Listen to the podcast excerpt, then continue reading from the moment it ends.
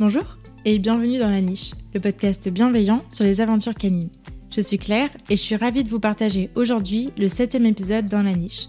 La Niche est un podcast qui aborde les thèmes divers et variés qui entourent le monde canin et qui se veut bienveillant, inspirant, construit et positif. Habituellement, je vous partage toutes les deux semaines mes conversations avec des personnes passionnées. Elles viennent raconter à mon micro les expériences et aventures qu'elles ont vécues avec leurs chiens, leurs réussites, leurs plus beaux moments, mais aussi leurs difficultés et les leçons qu'elles en ont tirées. Mais ça, c'est ce qui se passe habituellement. Aujourd'hui, je suis ravie de vous partager le septième épisode solo de ce podcast. Seul au micro, j'ai envie de changer de format pour vous parler et vous partager plus directement les sujets et réflexions qui me tiennent à cœur. Vous pouvez retrouver ces épisodes dans la niche toutes les deux semaines, en alternance avec les interviews, et ils seront accompagnés d'un article rédigé et complet sur mon site, laniche-podcast.fr. Dans cet épisode, je voulais revenir sur le pourquoi du comment, parce qu'avoir un chien, ça implique aussi de prendre conscience de toutes les attentes qui l'accompagnent et de ce qu'il représente pour nous. Plus j'avance dans ma formation et mes échanges avec mes invités, plus je mesure l'importance de se questionner réellement sur le pourquoi du comment, car ce n'est pas sans conséquence lorsqu'on se lance dans cette aventure. Alors que vous soyez déjà humain d'un chien ou que vous vous apprêtez à le devenir, que vous soyez auditeur habitué ou tout nouveau sur la niche, et dans ce cas bienvenue, cet épisode est pour vous. Mais je ne vous en dis pas plus et je vous souhaite une très bonne écoute.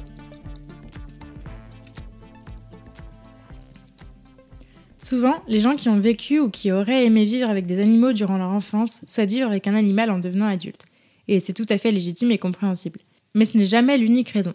Adopter un chien, c'est un choix très personnel, qui n'est pas du tout anodin, et en tout cas qui ne doit pas l'être. Si vous écoutez ce podcast, vous ne serez probablement pas concerné, mais c'est bientôt Noël, et ça serait vraiment très cool que le mec supposé être habillé en rouge arrête de mettre des chiots au pied des sapins. Pourquoi prendre un chien? Adopter un chien, c'est un cheminement personnel à part entière. Ça se réfléchit et plutôt deux fois qu'une. Dans certains élevages, l'attente avant d'avoir un chiot peut durer plusieurs mois, voire plusieurs années. Et je trouve personnellement que c'est une très bonne chose, parce que ça doit interroger le pourquoi de vos désirs, vos capacités à en prendre soin et à veiller sur lui, la capacité de votre famille à l'accueillir, car même si c'est le chien de, un tel, à partir du moment où d'autres personnes vivent avec ce chien, elles en seront impactées. Je ne vous parlerai pas ici des détails de choix d'élevage, de combien ça coûte ou de quelle race vous convient le mieux, car même sans aller jusque-là, je vous invite véritablement à vous questionner sur le pourquoi. Pourquoi en avez-vous réellement besoin? Quel besoin, quel manque vient-il combler? Quelle blessure vient-il réparer? Que représente-t-il pour vous? Répondre à ces questions, c'est pas si évident que ça y paraît. Quelles que soient les réponses, elles sont personnelles et elles sont donc légitimes. Mais répondre à ces questions et en accepter les réponses, ça peut prendre du temps et c'est à mon sens nécessaire pour pouvoir faire les choses en conscience, pour être au clair avec soi-même et pour savoir ce qu'on est prêt à investir pour cet être qui, lui, n'a rien demandé. Je vous invite donc à y réfléchir car c'est aussi et souvent dans l'introspection qu'on apprend et qu'on comprend beaucoup de choses. Ça peut paraître inutile, mais en vérité, ça a une réelle importance sur la relation que vous entretiendrez avec lui. Et ça va déterminer tout le reste en fait. Des soucis de comportement que vous pourrez rencontrer à votre investissement dans son éducation, en passant par tout ce qui va caractériser votre quotidien avec lui. Vivre avec un chien, c'est démarrer une relation avec un autre être que soi, qui de surcroît dépendra complètement de vous. Et au même titre que toute relation, il y aura des hauts et des bas, des ajustements, des grands moments de bonheur, des remises en question, des doutes, des progrès. Avoir un chien, ça n'a rien de simple ni d'évident, au même titre qu'avoir un enfant d'ailleurs. À cela près qu'en plus vous ne parlerez pas le même langage et ne percevez pas le monde de la même manière. C'est d'ailleurs pour cette raison qu'il est fortement recommandé de faire appel à un éducateur comportementaliste canin, bienveillant évidemment et à jour de ses connaissances pour bien démarrer. Travailler en renforcement positif, ça va pas suffire. J'aurai l'occasion de vous en reparler, mais comprendre un chien, c'est besoin. Prendre du recul sur votre relation, ça s'improvise pas et des professionnels passionnés sont là pour ça. C'est pour ça que j'ai choisi de faire ce métier, de prendre le temps de me former continuellement, de continuer ce podcast aussi, parce qu'on n'est jamais trop aidé en la matière et que toute réflexion, retour d'expérience ou bon conseil est bon à prendre. Pourquoi mon chien n'est pas parfait? Alors ça y est, ça fait des mois que vous l'attendez, que vous vous y préparez et c'est le grand jour. Rookie va enfin arriver à la maison. Vous en avez rêvé, vous avez imaginé mille scénarios différents sur son arrivée, vous avez tout acheté, tout installé, tout lu, tout écouté, ou presque. Et puis voilà, il débarque. L'excitation s'apaise et rapidement vous êtes propulsé dans la réalité. Rookie ne vous connaît pas et vous ne connaissez pas Rookie. On a beau vouloir tout anticiper, il est un individu à part entière et il fonctionnera selon ses besoins, sa perception du monde et selon qui vous êtes pour lui. Un chiot de deux mois et demi, ça n'est rien qu'un bébé qui ne connaît pas grand chose du monde, et encore moins du monde humain. Il ne sait pas où sont passés ses premiers repères, il ne comprend pas trop ce que vous lui voulez, ni pourquoi vous êtes plusieurs géants à lui accorder autant d'attention, pourquoi vous avez l'air si gentil, et puis d'un coup, pourquoi vous semblez si menaçant? Du côté de l'adoption d'un chien plus avancé dans l'âge, même combat. C'est un changement immense dans sa vie de chien. Il peut en plus avoir vécu ou ressenti des choses pas cool qui influencent son adaptation et son état d'esprit. Et c'est d'ici que vous allez devoir partir. En réalité, le point de départ de votre histoire avec votre chien ne commence pas à ce que vous aviez prévu pour lui, mais à qui il est. Et prendre conscience de ça, ça change tout. Votre chien ne sera peut-être pas parfait vis-à-vis de ce que vous attendiez, mais il le sera sûrement vis-à-vis de ce que vous êtes, vous et votre chien. Les premiers mois d'un chien à la maison ne sont pas que des purs moments de joie, c'est même assez déroutant en fait. On se sent vite dépassé par tous ces changements, cette nouvelle organisation, ces questionnements, de ce qu'il faut faire ou pas, comment, combien, s'il faut s'inquiéter tout de suite ou attendre un peu, et pourquoi il a l'air de rien écouter du tout. On ne sait pas vraiment si on l'aime assez, on met du temps à assimiler que c'est bien notre chien et qu'il est vraiment là. On se sent vite pris d'un sentiment désagréable aussi quand on se rend compte que tout ne se passe pas comme on l'avait imaginé, qu'on se rend compte que nos attentes, nos désirs, nos projections ont du mal à coller avec cette nouvelle réalité qu'on avait un peu idéalisée. De manière générale, on parle de plus en plus de baby blues ou de déprime postpartum liée à l'ouragan de changement qui amène l'arrivée d'un enfant dans une vie. Mais on peut tout à fait parler d'un phénomène similaire concernant les chiens, une sorte de puppy blues ou doggy blues. Et ça, c'est ok, il n'y a pas à culpabiliser. J'en entends déjà qui vont crier à l'anthropomorphisme, mais pour avoir eu un chiot et pour avoir un compagnon très investi qui a eu deux enfants, on a souvent ri des similitudes des sentiments qu'on a pu ressentir en tant qu'humain adulte face à tout ça. Considérer son chien comme un enfant, ça peut lourdement poser problème, on est bien d'accord. Mais considérer la relation qu'on entretient avec ce chien comme similaire à ce que pourrait vivre un parent dans sa relation avec son enfant, ça me pose aucun problème personnellement. Dans les deux cas, on a la responsabilité d'une vie entre les mains. On se doit d'assurer sa santé, sa sécurité de répondre à ses besoins et de le guider vers l'autonomie et l'épanouissement personnel. Alors oui, accueillir un chien dans sa vie, c'est génial, mais ça n'est jamais comme on l'avait imaginé. Ce qui compte, c'est ce qu'on vit maintenant avec lui. Ça fait partie intégrante de l'histoire et c'est une vraie leçon de vie, une vraie leçon d'instant présent. Pourquoi éduquer son chien? Dans les questions classiques qu'on se pose à l'arrivée d'un chien, il y a aussi celle-ci. Comment éduquer son chien? Ok, mais ça veut dire quoi au juste éduquer un chien? Éduquer, selon le Larousse, ça signifie former quelqu'un en développant et en épanouissant sa personnalité, faire acquérir à quelqu'un les usages de la société, ou encore développer une aptitude par des exercices appropriés. Les trois sens de ce terme sont hyper intéressants parce qu'ils sont hyper complémentaires, notamment lorsqu'on parle de l'éducation d'un chien.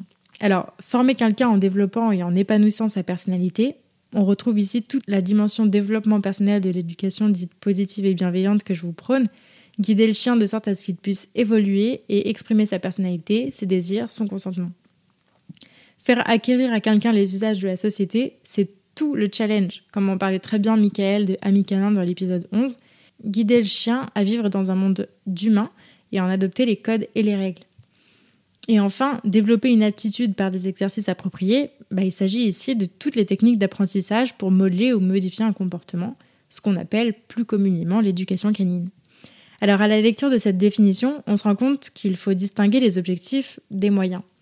L'éducation canine, telle qu'on l'entend de prime abord, celle à laquelle on réfléchit quand on s'apprête à accueillir un chien, ça pourrait concerner que les moyens, c'est-à-dire comment apprendre le rappel à son chien, comment apprendre la propreté, ou comment on fait quand il saute sur les gens ou qu'il aboie sur d'autres chiens.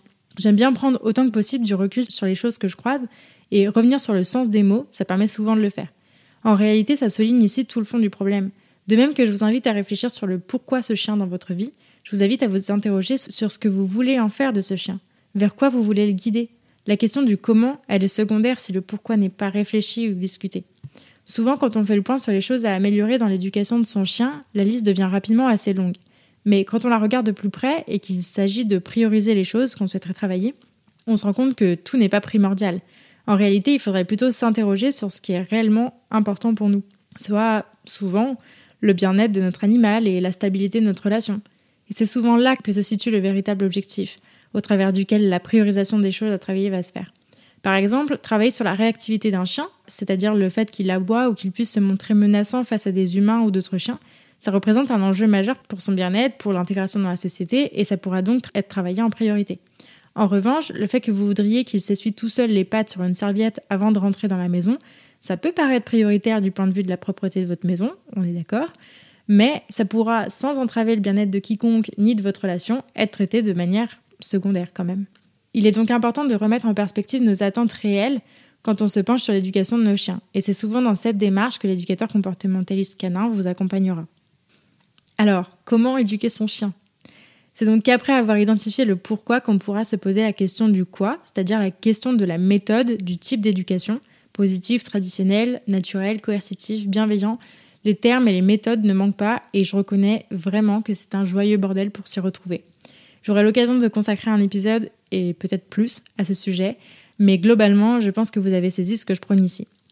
Enfin, une fois que vous êtes au clair avec tout ça, vous pourrez vous demander comment faire concrètement. C'est à cette étape-là qu'il vous sera primordial de comprendre votre chien et c'est pour cette raison que je vous invite encore une fois à faire appel à des professionnels qui vous conviennent, mais surtout qui vous donnent de la compétence en la matière. On fait rarement les choses bien quand on ne les comprend pas. Et c'est ça qui est vraiment important. C'est notamment à cette étape-là que la question de laisser du temps au temps reprend son importance. Laisser le temps à son chien d'intégrer les changements qu'il vit, les changements physiques qu'il traverse. Les chiens ont une très grande capacité de résilience et d'adaptabilité. Et par conséquent, ils sont capables de changer très vite. Et c'est aussi ça qui rend les choses difficiles. On l'oublie souvent, mais les premiers mois d'un chien à la maison sont souvent pleins de surprises, bonnes ou moins bonnes. Des bons comportements peuvent se mettre en place naturellement très très vite, et des comportements moins attendus peuvent s'installer malgré nos efforts dans les semaines qui suivent. Tout l'enjeu, ça va résider dans le fait de se faire accompagner, de s'accorder du temps et surtout d'accepter une certaine marge d'erreur. C'est aussi ça la bienveillance. Il est important de comprendre son chien, notamment pour être en mesure d'accepter qu'il soit plus ou moins capable d'intégrer ce qu'on lui demande. Par exemple, la propreté, c'est un souci que beaucoup de monde voudrait régler le plus rapidement possible, et ça se comprend tout à fait. Mais c'est sans forcément savoir que jusqu'à 4 voire 5 mois, en fonction du type de chien, le chiot n'a pas du tout la capacité physiologique de se retenir de faire ses besoins. Parce que le sphincter n'est pas tout à fait formé à cet âge-là. Bref, dans le chaos général que peut être l'arrivée d'un chien dans une famille, c'est en communiquant tous ensemble, en s'interrogeant sur ce qui est vraiment important pour nous, qu'on peut ainsi définir des priorités, des principes d'éducation, Fixer des règles, ça ne signifie pas empêcher son chien de bouger, mais ça doit au contraire permettre de vivre tous ensemble beaucoup mieux. Du moment qu'elles sont partagées, comprises et acceptées par tous, elles seront plus du tout une contrainte pour certains, mais principalement une opportunité de vivre mieux certaines choses tous ensemble. Parce que oui, éduquer un chien, c'est indéniablement une affaire de famille. Car toutes les personnes qui vivront avec ce chien devront être cohérentes dans leurs actions et leurs indications. Et croyez-moi, c'est bien plus facile qu'il n'y paraît. Vous me voyez venir, je vais prendre l'exemple du canapé pour illustrer ça. Dans beaucoup de foyers, la règle initiale, c'est que le chien n'a pas le droit de monter sur le canapé. Mais Rookie, il n'est pas dupe. Il va essayer une fois, deux fois, trois fois, mille fois. Il va essayer tout le temps. Le chien, c'est un opportuniste. C'est pas un être diabolique qui veut vous enfumer. Il cherche simplement à avoir ce qui est le plus agréable pour lui. En l'occurrence, un gros truc moelleux qui contient toutes les odeurs des gens qu'il aime, c'est vachement agréable. Mais vous avez décidé que non, pour diverses raisons, dont beaucoup sont tout à fait entendables. Alors, sauf si c'est pour pas qu'il ait l'impression de vous dominer, là, venez en MB, faut vraiment qu'on discute. Spoiler alerte, chez nous, les enfants et moi, on a craqué. En notre présence, Charlie est donc libre de dormir avec nous ou non sur le canapé. Mais Seb, mon compagnon, lui, tient à cette règle et je vous le mets dans le mille, c'est un sujet sensible à la maison. On est donc en phase de négociation forcée actuellement, dans laquelle je m'engage à nettoyer très régulièrement le canapé contre l'acceptation de Charlie sur celui-ci. Bref, c'est pas simple et je vous passe les détails. Mais cette histoire, elle est intéressante parce qu'elle est commune à beaucoup d'humains de chiens et parce qu'elle interroge la façon dont on fixe collectivement ou non les règles de vie à la maison. C'est presque une étude du fonctionnement d'une société à taille réduite. Bref, vous l'aurez compris, accueillir un chien, ça signifie souvent de renoncer à nos attentes un peu trop hautes et à se reconnecter à l'instant présent, à réinterroger le pourquoi du comment, à se mettre au clair sur nos véritables objectifs et à apprécier l'ici et maintenant au regard de ces derniers. Et là, vous verrez, votre chien, il est parfait. Merci beaucoup de m'avoir écouté jusqu'au bout. J'espère que cet épisode vous a plu. Et si c'est le cas, je vous invite à en parler à des amis qui pourraient aider et à le partager sur les réseaux sociaux en me taguant podcast.